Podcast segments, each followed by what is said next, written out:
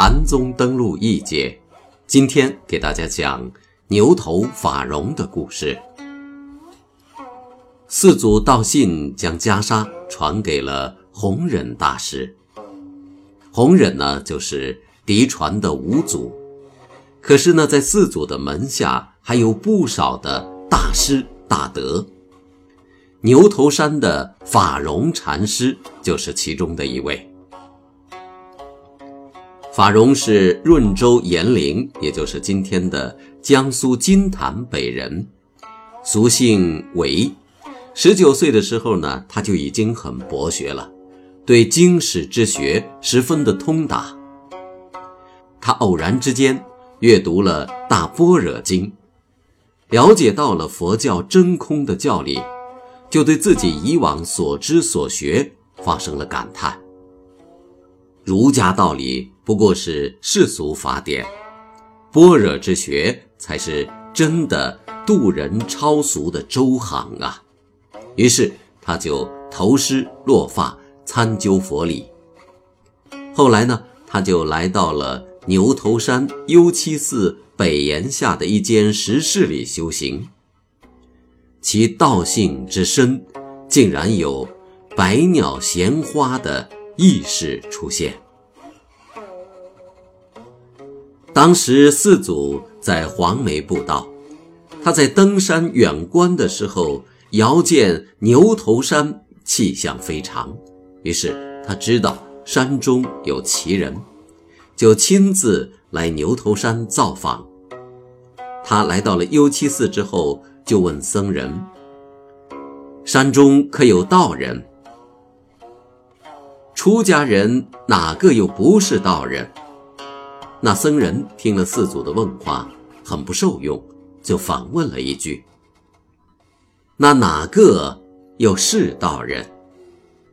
四祖讥讽不让，那个僧人竟然无言以对。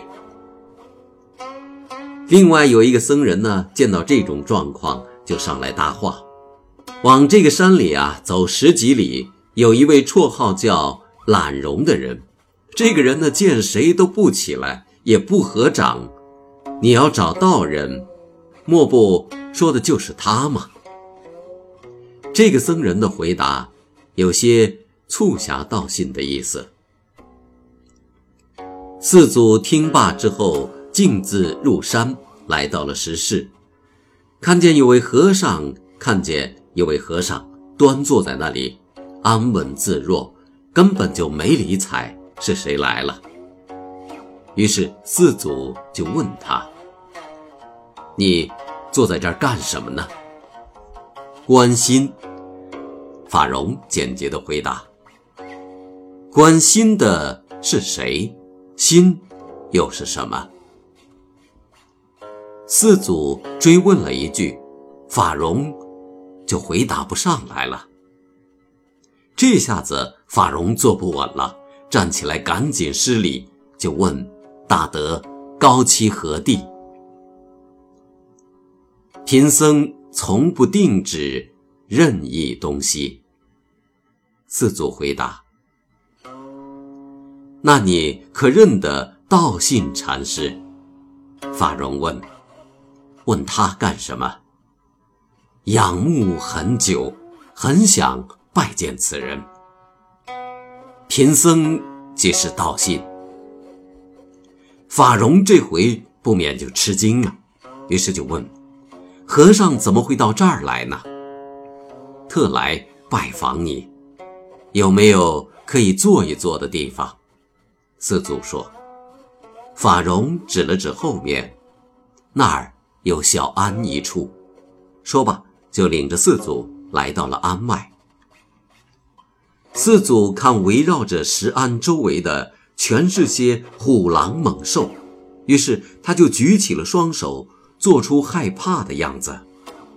法融见状，就问道：“和尚心里还有这个在？这个是什么？四祖反问，法融又无语了。过了一会儿，四祖在法融打坐的石头上写了一个“佛”字，法融一见，不禁悚然：“你还有这个在？”四祖见状，就赶紧问。这下法融全懵了，赶紧就叩头施礼，请四祖讲说佛理真要。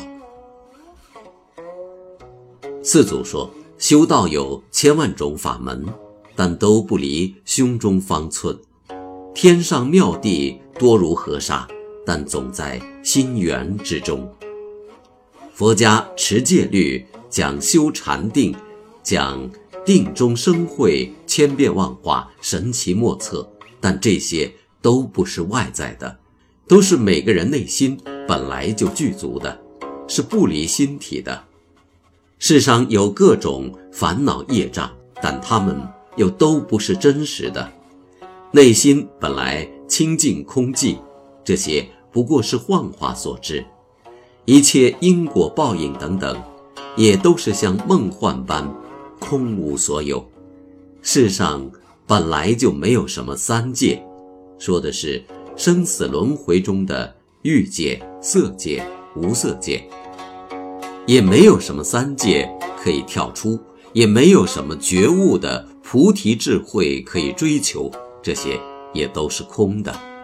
人和其他众生本来性相平等，大道是虚旷的，无可思，无可虑的。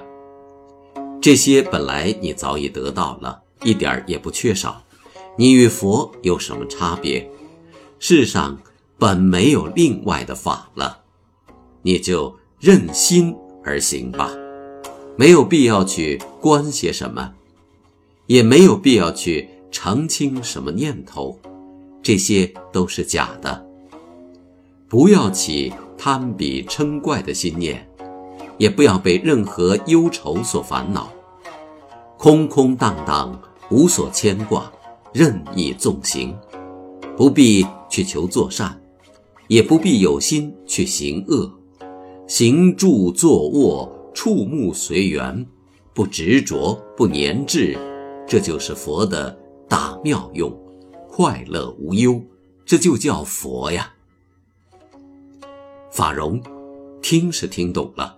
但不敢相信，道信对他讲的，这未免太随便了，便又问道：“您说每人本心就充满佛性，或者说心就是佛，那什么是佛，什么是心呢？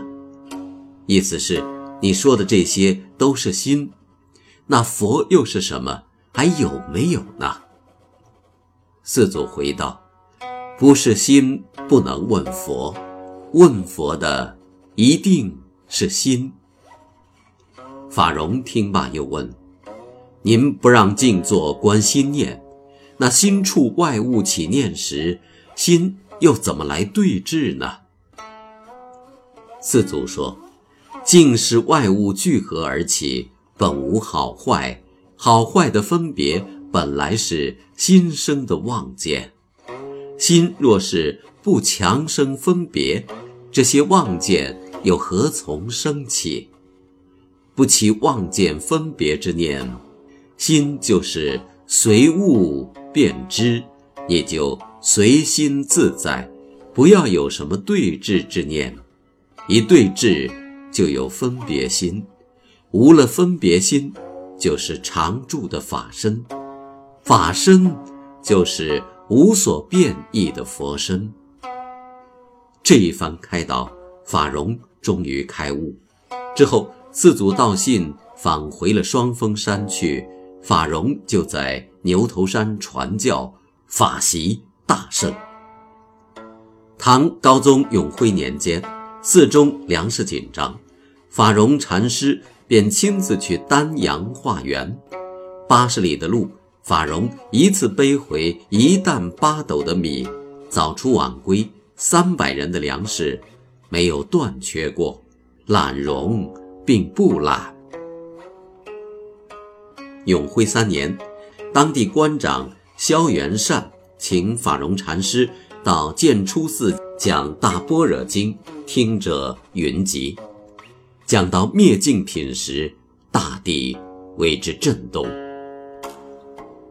唐高宗显庆元年，萧元善请法融去住持建初寺，禅师坚持未果，于是就在禅堂中传法印给弟子智彦，便嘱咐他将衣钵传下去。将要下山的时候，他对众弟子说：“我不会再踏上牛头山了。”此言一出，众人不禁悲伤，连鸟兽也哀嚎不止。庵前有四株茂盛的桐树，也在大师离去的时候忽然凋落。第二年正月，法融大师不病而逝，后葬于鸡笼山。